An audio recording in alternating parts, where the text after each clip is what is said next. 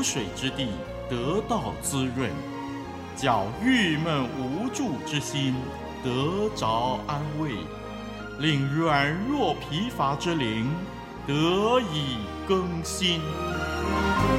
欢迎同来之曲《清泉甘露》。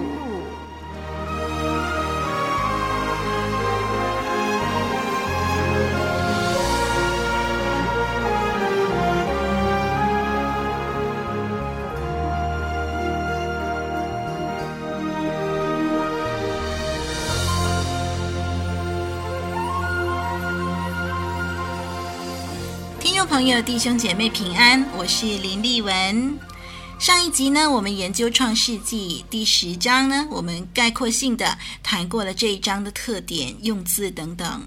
接下来，我们这几集的节目呢，就要来逐一的研究雅服后裔的分布、含后裔的分布，最后是闪后裔的分布。世界人种这么多，都是从挪亚的三个儿子所繁衍而来的。我们要逐一的追溯世界各人种民族的祖先出自何方，这些有根有据的资料将使我们对圣经记载的真实性更加确信。那这一集呢，我们先来看看创世纪的第十章一到十二节。我们看创世纪第十章一到十二节，让丽文把它读出来。第十章，挪亚的儿子闪含雅弗的后代记在下面。洪水以后，他们都生了儿子。雅弗的儿子是歌灭、玛各、玛代、亚完、土巴、米设、提拉。歌灭的儿子是亚实基拿、利法、陀迦玛。亚完的儿子是以利沙、他施、基提、多丹。这些人的后裔将各国的地图、海岛分开居住，各随各的方言、宗族立国。韩的儿子是古时、麦西、弗、迦南。古时的儿子是西巴、哈斐拉、撒弗他、拉玛、撒弗提加。拉玛的儿子是士巴、底旦。古时又生宁禄，他为世上英雄之首。他在耶和华面前是一个英勇的猎户，所以俗语说，像宁录在耶和华面前是个英勇的猎户。他国的起头是巴别、以利、亚甲、甲尼，都在示拿地。他从那地出来，往亚述去，建造尼尼微、利和伯、加拉和尼尼微、加拉中间的利先，这就是那大城。好，我们读到这儿。先看第二节到第五节，《创世纪》第十章二到五节所记载的是雅弗的后裔。我们看到，先记载雅弗，不是因为雅弗是长子。在《创世纪》第十章的二十一节呢，已经清楚地指出，闪是雅弗的哥哥。圣经先记载雅弗、含，最后才是记载闪的后裔。这样的一个排列呢，紧接着才能够连接记载以色列的历史，因为以色列的祖先是闪，救恩是从闪族而出，临到万邦的。好，我们看到呢，雅弗的后裔，雅弗的后裔呢是往西迁移的，散布在欧亚陆地上，巴勒斯坦以西和以北的部分，这是雅弗的后裔。我们来看第二节，歌灭，歌灭呢就分布在黑海附近了，他的后裔啊。那么他的人种演变就是那个日后的森美里人和他们有关的国家的人。马各呢，第二节就是雅夫的后裔马各，他是住高加索和黑海东南方的邻近地区了。呃，有人说呢，他们可能是西古提人其中一个支派的祖先，还有马代，就是日后的马代人。亚完呢是在希腊南部，啊、也可能是包括小亚细亚西部。亚完就是以后的这个希腊人或者爱奥尼亚人啊。第二节的土巴可能是在本都，就是从小亚细亚东部往北向黑海迁移。还有米舍呢，就是摩斯剑山脉当中啊、从小亚细亚东部往往北向黑海迁移。我们再看提拉第二节，提拉呢是在爱琴海一带，可能是托拉西人的祖先，或者是色雷斯啊 Thrace 啊，或者是 Thracia 啊，这些都是呃人种的发展。还有第三节的雅什基拿呢，就是分布在幼发拉底河的上游，利法也是在幼发拉底河上游。那么陀加马呢是在亚美尼亚一带。以利沙呢？第四节的以利沙呢，是阿拉西亚，就是塞浦路斯的以前的名字了。阿拉西亚啊、或者是西西里，还有意大利南部啊，他们的分布是这样子。他施呢，分布在西班牙南部塔特西斯的城市，或者是迦太基。基提呢，是分布在塞浦路斯南部。多丹呢，可能是罗底的起源呢。罗底是呃一个希腊的呃岛屿的名字，罗底可能是呃罗底的起源。所以我们看到呢，这些人种的分布啊，呃，这个是雅弗的后裔的分布了。让我们注意第五节，这里说这些人的后裔将各国的地土、海岛分开居住，各随各的方言、宗族、立国。那么新译本圣经就把这句话的翻译成：这些人的后裔分散居住在沿海的土地和岛屿上，个人随着自己的方言、宗族住在自己的国土中。这一节的经文当中，和合本的分开居住，或者说新译本的分散，都是指在第十一章第一到第九节巴别塔事件之后发生的。本来呢，大家都聚在一块儿。后来巴别塔事件发生以后，就分散开来，才出现了我们刚刚提到的那个分布的情况。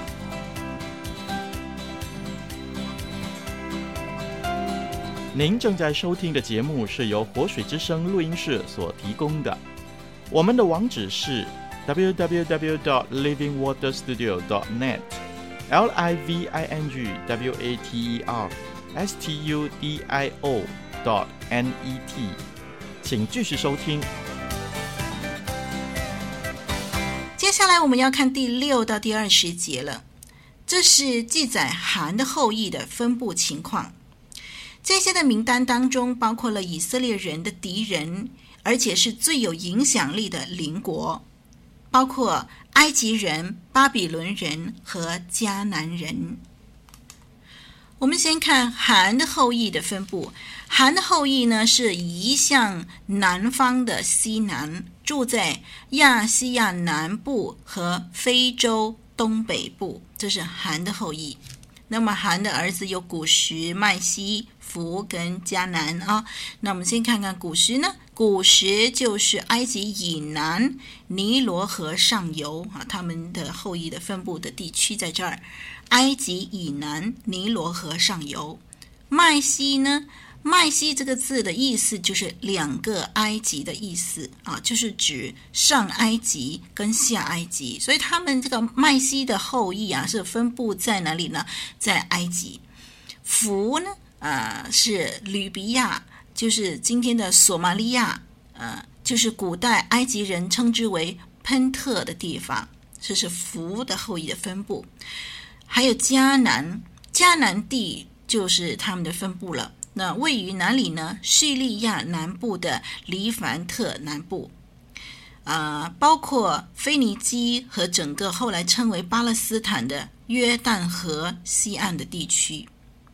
迦南这个名字有紫色之地的意思，因为迦南呢是紫色染料的重要产地，还有出口地。这个染料啊是皇家所看重的。日后因为非利士人的缘故呢，迦南人所分布的这一块迦南地这个地区呢，就被称为巴勒斯坦了。我们来看一下韩的后裔，他的其中一个儿子就是古实哈，古实的子孙他们的分布啊。那么这是在第七节，古时的子孙呢，这当中呢就包括了七个古时的国家。七个古时的国家都在阿拉伯南部，其中第七节这个示巴就是北非了。啊，示巴就是古时的儿子拉玛所生的。我们看第八到第十二节，第八到第十二节这一段呢，对后来的世代是非常重要的。他就解释了亚述和巴比伦在种族和属灵上的来源。这两族人后来就征服并且放逐了以色列人。我们看第八到第十二节。第八节提到宁录，这个名字是我们要反叛的意思。宁录的字，这个字的意思就是我们要反叛。那么宁录是一个猎人，一位战士。米索波大米的人呢，他们理想的君王的原型啊，就是这样的一个猎人，一个战士的一个一个呃这种的情况。宁录呢，他单凭侵略建立了帝国，他大有能力，以致在以色列呢形成一句的俗语，就是第九节所说的那句话。第九节说他在耶和华面前是个英勇的猎户，所以所以说像宁录在耶和华面前是个英勇的猎户。好，那么宁录的帝国呢，涵盖了整个米索波大米，包括了南部的巴比伦，还有北部的亚述。在呃第十节提到的巴别，其实就是巴比伦示拿地，然后。北部的亚述在第十到第十二节那里提到，在帝国的主要中心呢，宁录建造了大城，尤其是巴别。后来呢，又迁到亚述建更大的城，叫做尼尼微，在第十一节提到的。所以有些解经家认为呢，他呢，宁录是历史上著名的王萨尔根一世。嗯、这个我们可以呃慢慢去考察啊。好，我们看第八节说啊，宁录为世上英雄之首。新译本圣经呢就翻译成宁录是世上第一位英雄。这个第一位呢，这个希伯来词语的意思啊，就是说开始成为，就说宁录开始成为英雄。这个之首或者说第一位，在创世纪的第四章二十六节。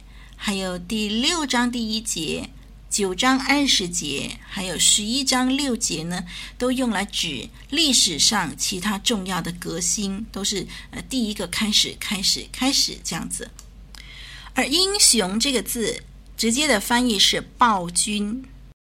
所以第九节说到宁录在耶和华面前是个英勇的猎户，表达了呢什么呢？就是说，甚至神也看宁录是可怕的战士和暴君的意思。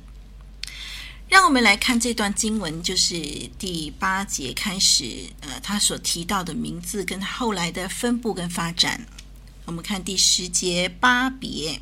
巴别的分布就是，呃，好像说这个罗马在古代中古时期是世界的中心，在以色列的当代呢，巴别是世界的中心。巴别在政治和宗教上都是跟耶路撒冷相对的。呃，源自巴别的巴比伦人，后来也成为犹大声名狼藉的毁灭者了。我们看第十节的以利，以利是乌路的。希伯来文名字就是现代伊拉克的瓦尔卡，是古代米索波大米重要城市之一。呃，考古学家认为这里是文明的发源地。亚述后来把这里的居民迁到撒玛利亚。我们可以参考呃这个以斯拉记第四章第九到第十节的经文。亚甲呢？亚甲是著名的萨尔根一世的家乡，那么位置我们不清楚了。嗯，我们注意呢，巴别、以利、亚甲都是米索波大米啊、呃、南部的城市。甲尼，甲尼的位置我们没有办法确认。示拿地就是米索波大米呃南部地区。那么亚述呢，是古代历史最残暴的国。呃，亚述我们可以参考弥迦书五章五节。亚述后来成为北国以色列呃这个臭名昭彰的这个毁灭者。尼尼微呢，第十一节说到尼尼微啊，尼尼微是一个大城，后来成为亚述帝国的首都。加拉就是伊拉克的尼姆鲁德，位于尼尼微以南三十二公里的地方。我们看到这个就是呃，这一些不同的人民，他们后来发展出来、分布出来的一些的人种、地区、国家。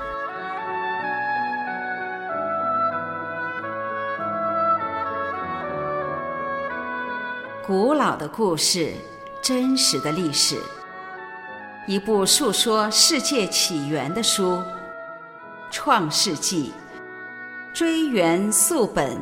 借古喻今。